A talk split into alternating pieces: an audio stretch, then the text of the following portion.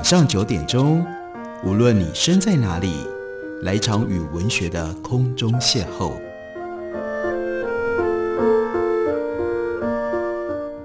杨照谈书，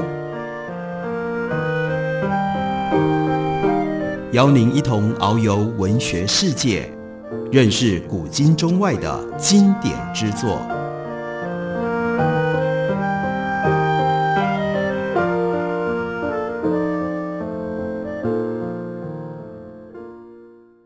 听众朋友，大家好，欢迎收听杨照谈书。本节目以台北广播电台 FM 九三点一，每个星期一到星期五晚上九点为大家播出。我是杨照。在今天的节目当中，必须要跟大家讲，这又是一次内局不避亲，因为要为大家介绍的是我自己所写的书。这本书的书名标题叫做《小说里的人性罗生门》，杨照谈芥川龙之介。这是麦田出版公司刚刚出的新书，这是属于日本文学名家十讲其中的一本。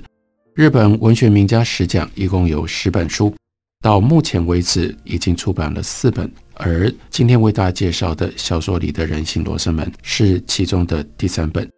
关于这十本书所构成的日本文学名家十讲系列，我写了一篇比较长的序言来交代为什么要写。这样的十本书，开头的时候先讲到了 Edward Gibbon，Gibbon 他写了非常庞大的历史名著、史学名著《罗马帝国衰亡史》，而他在他的回忆当中非常精确地告诉我们，那就是有一次他到罗马去拜访，在罗马的古迹，那就是 The Capitol，在那个废墟当中，刚好是黄昏时刻。他就听到了附近的修道院里传来的晚祷的声音 （Vespa） 他们在那里进行晚祷的仪式。突然之间，他走在废墟的石柱之间，起心动念要写这样的一本书。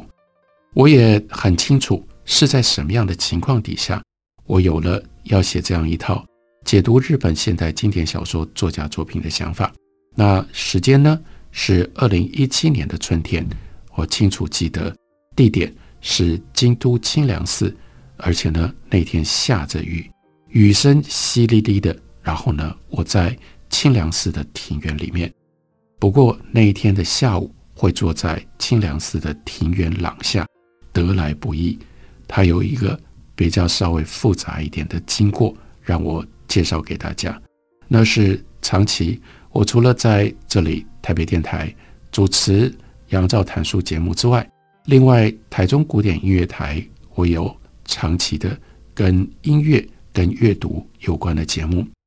那因此呢，台中古典音乐台有一度就曾经邀请我，带了一群台中的朋友去日本的京都赏樱花。按照我所排出来的行程，这一天大家可以想见，那一定是四月才能够去赏樱花。这一天呢，是要去阿拉西亚嘛。岚山以及旁边的嵯峨野，那这一天的行程是从嵯峨野的天龙寺开始，一路经过竹林道，接下来大河内山庄，走出来到野宫神社，再走过去往里走到长吉光寺二尊院，最后这一天的参观行程会结束在清凉寺。不过那一天出门呢，真的是心情非常的紧张，为什么？因为下雨。不止下雨，而且呢，那个春天的气候变化非常的快。京都突然之间又变得很冷，有几个团员呢，前一天晚上太兴奋了，去逛街走了很多路，早晨呢就在抱怨，明显体力不支，脚力不济。我自己平常习惯在京都游逛，照道理讲，遇到这种状况该怎么做？那就改变行程呢，例如说。我当时想，应该去哪里？可以去有很多塔头的大寺，像是妙心寺三十几个塔头，东福寺三十几个塔头。那我们就可以从这个塔头走到下一个塔头，不必一直撑伞走路，而且呢不用走很长的路，我们就去密集拜访。只要是有开放的院落，就进去走一走看一下。中午呢还能够在这种大庙里面，他们都有精进料理。也就是素食的午餐可以吃，舒舒服服的坐在那里，一边吃精进料理，一边看雨听雨。但是呢，这次不是我自己一个人去京都玩了，这里有一大团，而且呢有配合我协助我的领队，我就称他，我都叫他令桑了。他就跟我讲说，带团不可以这样子啊，我们给团员的行程表，他们付了钱，所以从旅行社的角度来看，那就是合约，而且是严格的合约。如果你没有照着原来排定的行程走，这就形成了违约。我说，那我可不可以问一下，团员都同意，大家改一下行程，可不可以？说不定他们也很想改行程啊。令长就说不行啊，就算团员当下他们说好了好了，我们改行程，只要你改了行程，只要没有切结行程合约上面的补充说明，你就没有办法确保回到台湾。也许还是有人会去观光局投诉，说：“哎，我们这一团呢、啊，这个令赏他们的旅行团，他们接了这样的团，结果呢乱走，没有照着原来告诉我们的、我们答应的行程走，不行，好吧？所以就只好在天候条件最差的情况底下来走这一天，因为我当时排的都是在户外的行程。等到下午走到长吉光寺，我就知道我心里面更急。”因为有一两位团员，他们的体力已经接近了极限，他们只是尽量优雅地保持正常的外表，这就不是我心目当中应该要去提供给大家心灵丰富美好经验的京都旅游，所以就使得我心情沮丧。更糟的是，再往下走，到了门口才发现说，那一天二尊院这不会事先通知的，二尊院那一天有。重要的法事，京都的这些寺庙都不是真正的观光景点而已，他们通常都还是继续在运用一般京都的市民会去的寺庙，所以这个时候他有法事，所以这一天呢就不对旅客开放。在当时的情况底下，这表示什么？也就是说，本来还可以去二尊院稍微躲雨、稍微休息一下，没了，没这个机会了，怎么办？好了。就只好让大家拖着又冷又疲累的身子继续走向清凉寺。清凉寺不是观光的重点，绝大部分台湾的观光客不会去清凉寺的。所以在这种天气底下，我们去到的时候，真的完全没有其他的访客。应该是惊讶说啊，这种气候竟然还有人来寺里拜关吧？连住持都出来招呼我们。那我们一团人呢？脱了鞋子，走上了木头阶梯，我记得非常清楚，很尴尬。为什么呢？因为我们走上去，每一个人都留下湿哒哒的脚印，因为我们连鞋子里的袜子都不是干的。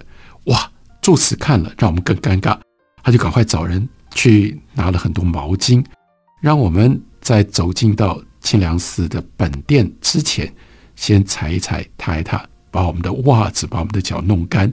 那过程当中，当然就会东问西问啦。住持更惊讶了，哇，这一团人竟然是远从台湾来的，让他很意外，而且很感动。进去了，到了大殿，然后呢，我们在蒲团上坐了下来。这个住持啊，非常的热心，要替我们介绍。可是我心里我有不一样的心情，我急呀，因为天气真的很冷。那个大殿里面没有暖气，又阴又寒。我一想，住持说一句话，令长就要翻译一句。那住持讲多久，我还不知道。住持要讲多久，都要两倍时间。我不敢冒这个危险。万一住持一讲讲了二十分钟，再加上翻译，一搞搞四十分钟，团员坐在那里都冻僵了，不行。我就只好真的，我自知失礼，我就请。令长跟住持说：“哎，我用中文对团员介绍就可以了。谢谢住持的好意。当然很失礼，人家帮你介绍，你说啊，不用不用，我来介绍就可以。住持还好，他出家人啊，不过他们日本的和尚不一样了，但还是很有礼貌、很宽容的就接受了。可是呢，就引发他的好奇心，因为令长就一直告诉他说：‘哎呀，我们有神社，有神社。’带着大家来，神社要介绍，要解释。然后呢，他就觉得，哎呦，原来你们是修学团呢。然后呢，所以神社要来给大家修学说明。住持就好奇说：“那对我的庙，这个神社会提出什么样的修学声明呢？”所以，哎呀，那天真是折磨，压力好大。我在跟团员介绍清凉寺的时候，住持就在我旁边站在那里，然后呢，拉着领队令上，叫领队把我说的内容大致翻译给他听。这压力真的很大，那我就尽量保持我原来准备好的。从哪里讲起呢？什么叫先讲？为什么庙要叫做清凉寺？那是因为来自于佛经里面。文殊菩萨曾经仁慈的赐予清凉石的故事，接着呢，就讲到了不只是日本京都有清凉寺，中国也有非常有名的清凉寺，那是五台山清凉寺。因为呢，就是相传清朝顺治皇帝他出家的地方。那如果大家读过金庸小说《鹿鼎记》，那其中有很长的一段，就是韦小宝被康熙皇帝派到清凉寺去找。这个出家的顺治皇帝所发生的种种戏剧性的情节，那是一个重要的场景。接下来，我又联系到《源氏物语》小说里讲到光源氏，他有一个嵯峨野玉堂，就是在今天清凉寺所在的地方。这大概就是我介绍清凉寺来历的一些话。那后面还有一些什么话，以及为什么会进到清凉寺的庭院呢？休息一会儿。回来再继续告诉大家。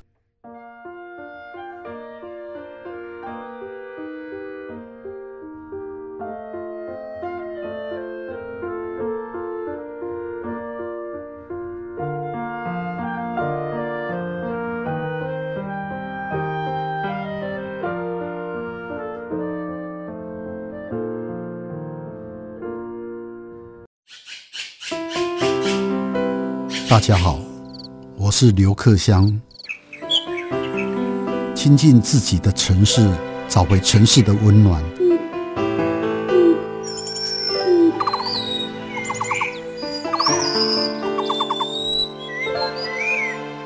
听见台北的声音，就在台北广播电台，FM 九三点一，AM 一一三四。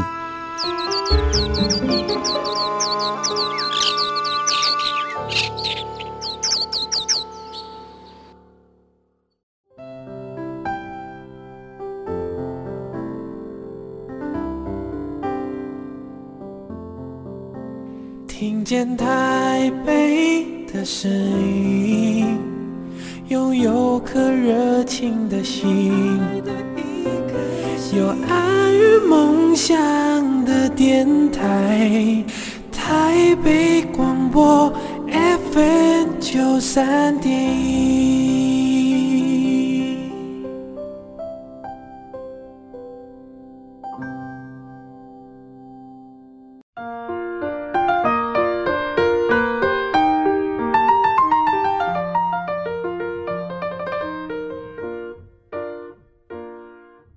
感谢您继续收听《杨照谈书》。本节目以台北广播电台 FM 九三点一，每个星期一到星期五晚上九点为大家播出到九点半。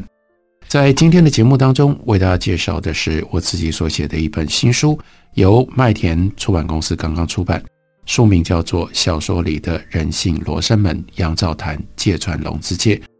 先跟大家介绍，这是日本文学名家十讲系列当中的第三本。这个系列有一个比较特别的来历。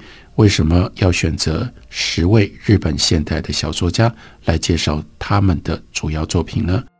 我在总述里描述，二零一七年的春天四月的时候，在京都发生了什么样的事情。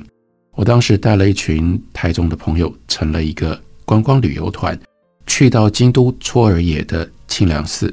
我在寺里面对团员大致介绍了。清凉寺是一个净土宗的寺院，然后呢，它的本堂的布置跟一般我们在别的地方像天龙寺那样禅宗的寺庙有一些什么不同地方？还有这座寺庙的佛像，相传是从中国福海而来的。最奇特的是，它的内在是中空的，然后呢，里面放了一些用绢丝材质制造，象征各种不同内脏的袋子，大概说了这些。最后呢，我顺口说了哦，告诉团员说，我们大概不会在这里待很久。为什么呢？因为清凉寺向来只有本堂开放参观。我多次到京都到过清凉寺，可是呢，我没看过里面的庭院。说完之后呢，就要放团员自行拜关，然后呢，要约大概什么时间，大家回到门口，那就要结束我们这一天的观光旅程了。但这个时候，住持呢就过来，那他就跟我道谢，他特别提到，第一呢，他很惊讶我对清凉寺了解这么多。他就特别提到说：“哎呀，我们一般的介绍的确有讲到这个寺庙里面的佛像，意思是说这不怎么了不起。可是我提到一件事，那就是非常重要的佛学的大学者，也曾经研究过中国龙门石窟的艺术史家总本善隆，他后来就是在京都清凉寺出家的。那住持很惊讶，他说：‘先生。’你怎么连这个你都会知道？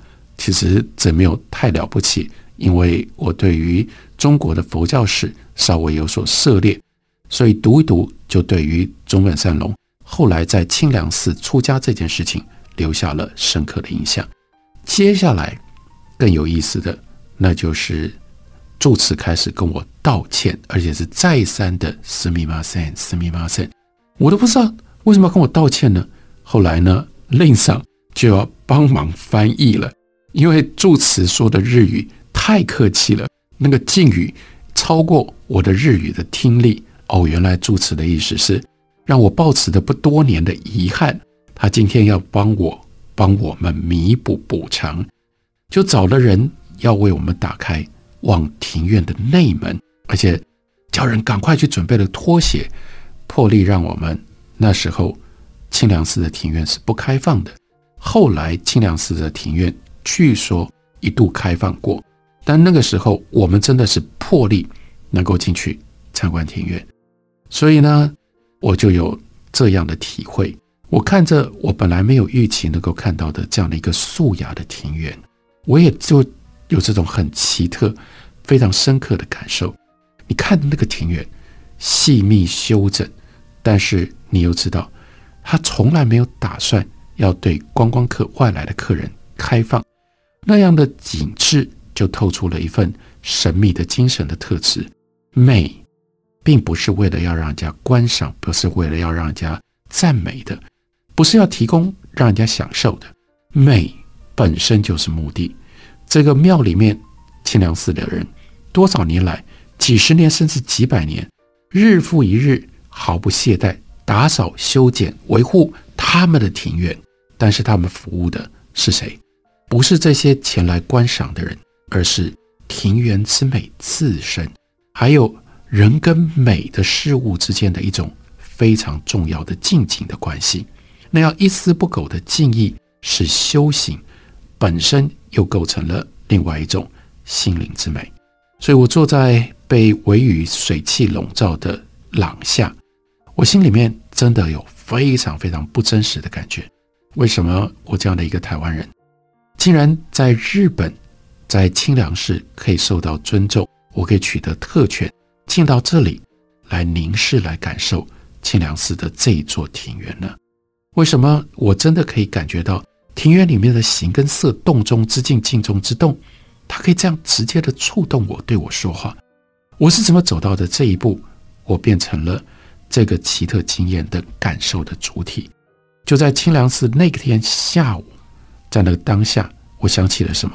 我想起最早教我认识日语、教我开始读日文，那是我的父亲。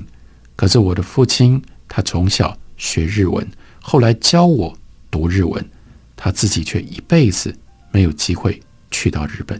我又想起了三十年前我在美国念书的时候，我遇到的一位教授，Iwasaki 岩崎春子教授。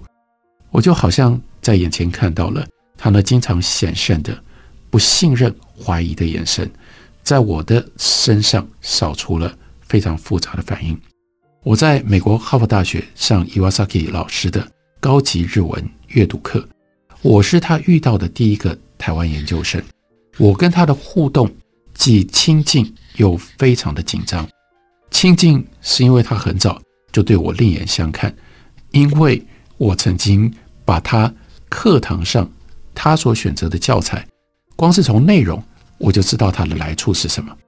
其中有一段他选的是村上春树的《听风的歌》，我看过这本书啊。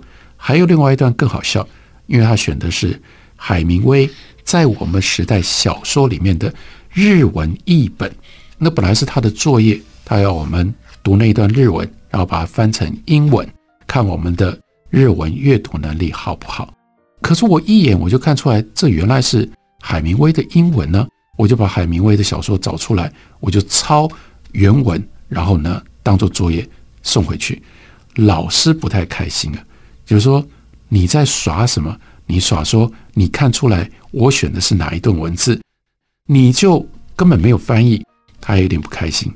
不开心呢，他就在课堂上，他就发下新的作业，然后就说：“哎呀，我们课堂上有些人呢，好像对一些文本很熟啊，你要看一看有没有人认出这次的作业出自于哪里啊？”我一看，好死不死，那时候我记得是三段或者是四段文章，又有两段。